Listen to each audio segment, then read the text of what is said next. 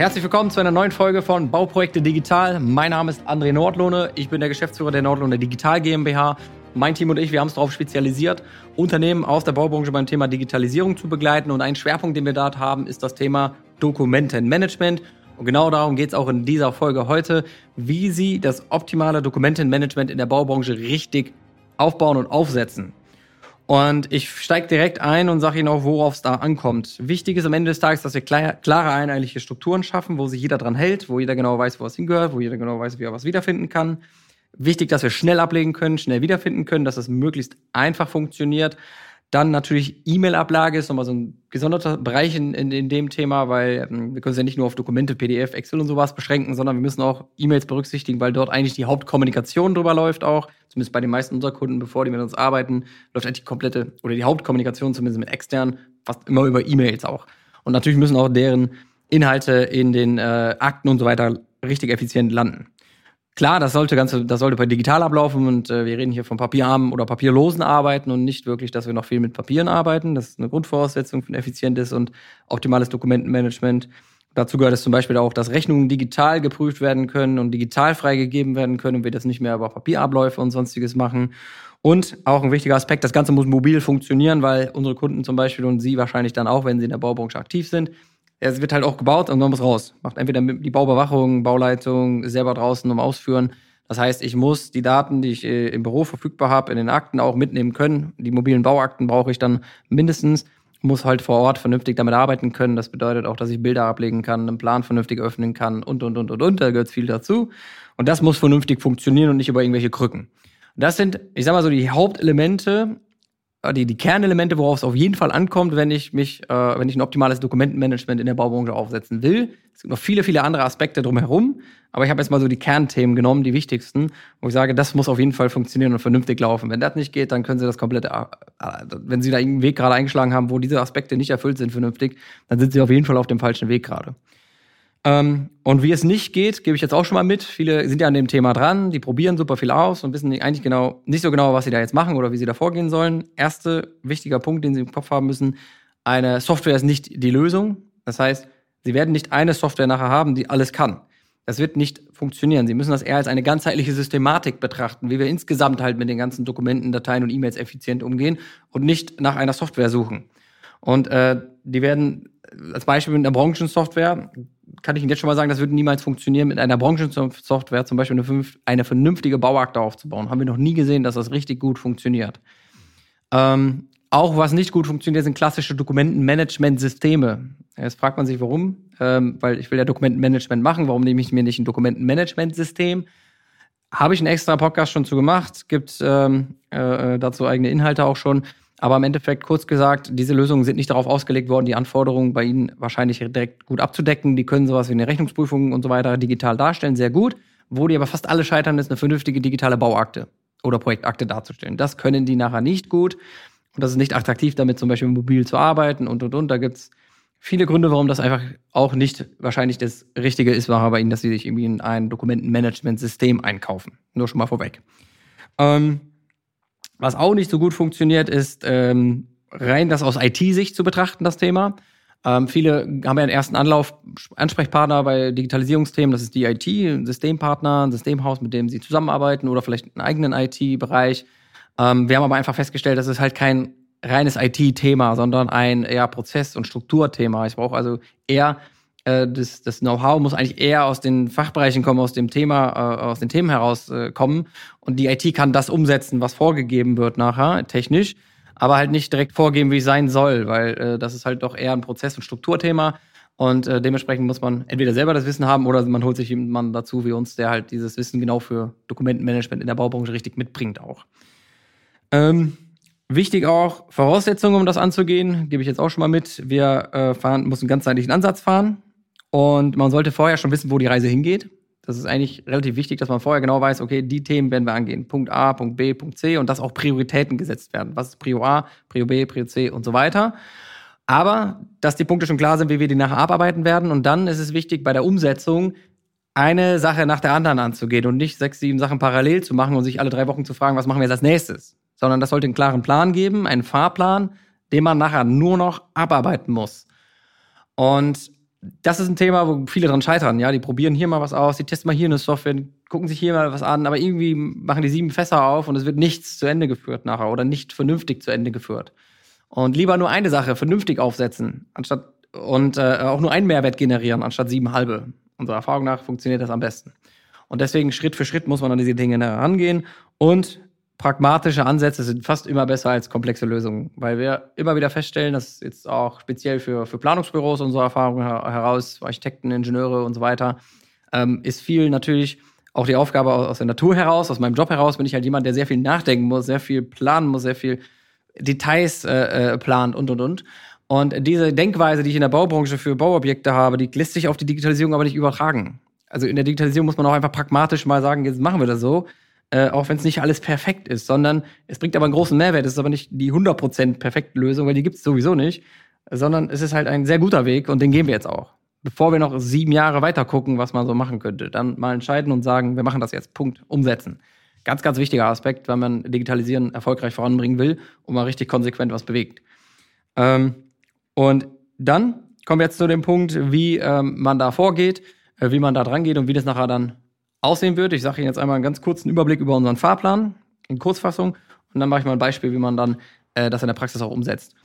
Ähm, weil wir haben da einen Fahrplan entwickelt, wie man richtig an die Dinge drangeht, der eigentlich alle die Aspekte, die ich vorher gerade genannt habe, richtig berücksichtigt. Baustein 1, also vier Bausteine. Baustein 1 heißt Strukturen und Prozesse. Wir setzen also mit unseren Kunden die richtigen Strukturen und Prozesse im Bereich des Datenmanagements auf, machen am Anfang eine Ist-Analyse, schauen genau hin, wie heute im Unternehmen gearbeitet wird. Und dann zeigen wir auch dort die größten Optimierungspotenziale auf. Und dann dort kommt der Punkt Prioritäten zustande. Hier werden dann auch ganz klar, ähm, man kann ja 100 Stellschrauben im Unternehmen drehen, dann wird ganz klar priorisiert und gesagt, was ist halt Prio A, Prio B, Prio C, damit wir später was haben, wo wir uns nur noch abarbeiten müssen. Dann geht es zum Baustein 2 zu Software und Technik und hier geht es dann darum, die richtigen digitalen Werkzeuge auszuwählen, um das Ganze vernünftig aufzusetzen, zu realisieren und umzusetzen.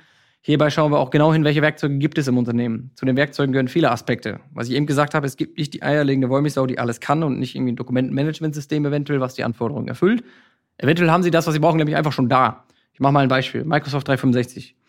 Super viel äh, in dem Bereich, was das mitbringt. Ist aber nicht der einzige Aspekt, den wir dann brauchen. Man braucht trotzdem noch ein vernünftiges Tablet, ein vernünftiges Handy. Auch da achten wir drauf, welche Werkzeuge gibt es schon, was haben sie schon, können wir mit dem, was da ist, das einfach alles umsetzen und erreichen. Aber zur Software und Technik gehört auch ein vernünftiges PDF-Programm. Ja, auch das ist ein Aspekt äh, ich brauche halt ein vernünftiges PDF-Programm, womit ich alles machen kann. Unterschreiben, stempeln, malen und so weiter. Wie soll ich denn ohne Papieren arbeiten, wenn ich nicht vernünftige PDF-Programme habe oder ein vernünftiges PDF-Programm für alle habe, was jeder bedienen kann? Also einfache Basics teilweise, die man braucht und dann mal richtig einsetzen muss. Und, ähm, und dann gehen wir über zum dritten Baustein, das ist dann die zeitsparende und sichere Umsetzung. Und hier geht es jetzt darum, wie ich eben auch gesagt habe, das Ganze Schritt für Schritt einen Prozess nach dem anderen in die Praxis zu bringen und erst wenn ein Prozess funktioniert bei allen, erst dann auf den zweiten zu gucken überhaupt. Also es muss eine Sache abgeschlossen werden und bei allen funktionieren. Als Beispiel wollen die E-Mail-Ablage optimieren. Das muss laufen. Bei jedem muss das funktionieren. Jeder muss schneller und einfacher Mails ablegen als vorher und schneller und einfacher wiederfinden. Und erst wenn der Prozess steht bei allen, kommt ein zweiter Prozess, wie zum Beispiel die mobile Arbeit äh, mit einem Tablet. Und, und, und. Also so gehen wir dann, äh, geht man dann die Dinge dran. Und dann ist der wichtig, äh, wichtiger vierte Aspekt, ähm, Vierter, vierter Punkt heißt standardisieren und dokumentieren. Und hier geht es darum, für jeden Prozess eine richtige Anleitung zu haben, die das Ganze auch festigt im Unternehmen, sodass das halt auch in drei, vier, fünf Jahren noch aktuell äh, richtig dokumentiert ist, wenn mal jemand Neues dazukommt und so weiter. Das ist auch ein super wichtiger Aspekt, der oft vernachlässigt wird. Es gibt viele tolle Prozesse vielleicht, aber mit der Zeit weichen die immer wieder ab von dem eigentlichen gedachten Standard, weil es einfach nie richtig dokumentiert wurde. Vielleicht schreibt man das noch in so einem Zettel auf, in so einer Arbeitsanweisung, aber die liest sich nachher keiner mehr durch. Da wissen die Leute teilweise nicht mal mehr, wo die liegen. Und dann kann ich auch nicht, brauche ich mich nicht wundern, wenn Leute den Prozess nicht einhalten. Deswegen vierter Baustein, standardisieren und dokumentieren. Und wenn man das dann in der Praxis umsetzt, mache ich jetzt einfach mal ein, äh, ein Beispiel, äh, wie wir da bei äh, unseren Kunden äh, äh, vorgehen. Äh, wenn jetzt einfach mal an, ähm, Sie haben ein äh, Architekturbüro. Ja, Sie sind jetzt ein Architekturbüro mit zehn Leuten ungefähr und ähm, wollen sich jetzt sozusagen optimieren. Und dann sind oft bei unseren Kunden die Prioritäten folgendermaßen. Mobile Arbeit ist ein Prio-Thema, dass wir wirklich vernünftig mobil auf den Baustellen arbeiten können. Ein zweites äh, Prio-Thema ist E-Mail-Ablage, Mails schneller und einfacher wegzusortieren. Ein drittes Prio-Thema ist ähm, dann äh, papierloses oder papierarmes Arbeiten. Und ein viertes Prio-Thema ist klare, einheitliche Strukturen in den Projektakten zu schaffen. Und ich würde jetzt einfach mal durch den Prozess durchführen, wie wir beispielsweise vorgehen können. Das ist jetzt ein Beispiel. Das muss bei Ihnen nicht eins zu eins genauso sein, aber ähm, das läuft halt häufig so ab. Und äh, mobile Arbeit war der erste Punkt. Und wichtig erstmal, jetzt fokussieren wir uns auch nur aufs mobile Arbeiten. Ja, erstmal nicht dann 27 andere Sachen machen und die Struktur auch noch mit zu optimieren und mobil zu machen. Das ist etwas, was zu viel wäre. Deswegen fokussieren wir uns jetzt erstmal nur auf mobile Arbeit und sorgen dafür, dass das funktioniert. Und ich mache mal ein Beispiel.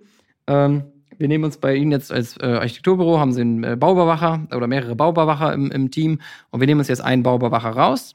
Wir gucken, welchen, welche Projekte der aktuell ähm, digital oder äh, mobil braucht, wo er in der Bauüberwachung ist und die Projekte nehmen wir dann. Das sind dann vielleicht drei Projekte, die kopieren wir vielleicht heute auf Ihrem Server noch, kopieren wir und fügen die ein in eine Cloud, zum Beispiel von Microsoft 365. Also wir nehmen einfach die Projekte, drei, kopieren die, fügen die in die Cloud ein und ähm, würden dann Folgendes machen. Jeder im Büro hat keinerlei Änderungen, außer dass das Laufwerk sich verändert. Also wir werden die drei Projekte dann vom Server wegnehmen, dann irgendwie ein Archiv schieben nochmal oder so, damit nicht parallel in der Cloud oder auf Server gearbeitet wird, sondern da wird nur noch an der Cloud gearbeitet.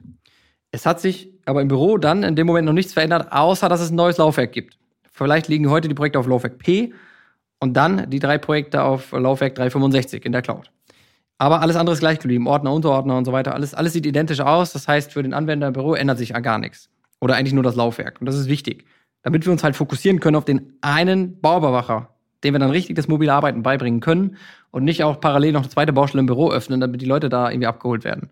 Das ist nämlich relativ ähm, simpel dann möglich. Und jetzt fokussieren wir uns auf den Bauleiter und bringen den bei, wie der dann mit dem Tablet umgeht. Wir gucken erstmal, vielleicht haben sie schon Tablets, ansonsten empfehlen wir ihnen welche. Ich habe jetzt mal hier so ein iPad in der Hand und wenn sie ein iPad haben zum Beispiel, würden wir dem Bauleiter beibringen, richtig mit dem iPad umzugehen, wie er dann auf der Baustelle einen Plan öffnen kann, ähm, weil die in der Cloud liegen. Die Daten sind mobil vernünftig verfügbar.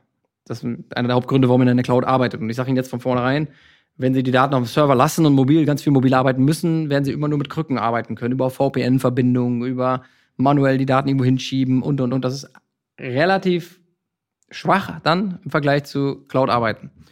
Und äh, wenn man es richtig gut machen will, wie gesagt, und vernünftig braucht, äh, wenn man viel Bauleitung hat oder Bauüberwachung hat, dann kommt man um Cloud-Lösungen meiner Erfahrung, hat, Erfahrung nachher nicht mehr drum herum. Und viele haben die Cloud eh schon da mit Microsoft 365 als Beispiel. Und äh, wenn die Daten dann da liegen, kann man da halt mit dem Tablet und Handy vollständig drauf zugreifen. Also überall und immer. Und dann würden wir dem Bauleiter beibringen, wie der mit dem Tablet auf der Baustelle einen Plan öffnen kann, Anmerkungen in den Plan reinschreibt, Bilder im Plan verorten kann, wie der äh, offline auf der Baustelle auch arbeiten kann, wenn dort kein Internet ist, dass er auch dann dort arbeiten kann ohne Internet. Ähm, und auch wie er seine Notizen vor Ort erfassen kann. Also wir würden den einmal richtig fit machen im Umgang mit dem äh, iPad oder seinem Tablet, sodass er damit alles machen kann und äh, auch Bilder und so weiter ablegen kann mit dem Handy dann zum Beispiel. Und wenn der Bauleiter nachher, wenn das funktioniert alles, er happy ist, den Mehrwert für sich erkannt hat, dann ist der Moment zu sagen, jetzt kommt sofort alle anderen Bauüberwacher mit. Das ist dann also nicht so, dass wir mit dem Bauleiter noch weitergehen, noch was anderes machen, sondern erstmal, wenn die Basis läuft und gut ist, dann kommen alle anderen Bauleiter oder Bauüberwacher nachgeholt. Und dann überführt man deren Projekte und schult die genau, genau gleich im Umgang mit dem Tablet.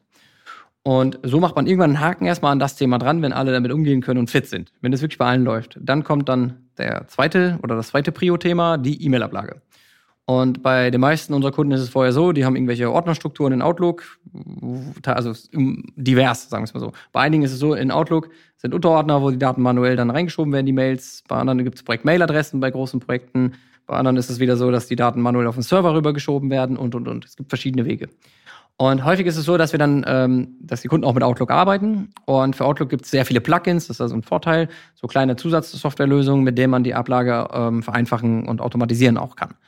Und äh, dann empfehlen wir unseren Kunden passende Plugins. Und bei den meisten unserer oder vielen unserer Kunden ist es heute so, wenn die eine E-Mail schreiben, also dann gibt es einen neuen Weg zur Ablage, wenn die eine E-Mail schreiben oder auf eine E-Mail antworten, dann öffnet sich ein kleines Vorschlagsfenster und da steht dann drin, diese E-Mail gehört zu 90 Prozent in das Projekt, zu 70 in das Projekt, zu 50 Prozent in das Projekt, zu 30 Prozent in das Projekt die machen noch einen Doppelklick aufs Projekt und im Hintergrund werden die Mails automatisiert ins Projekt reinsortiert.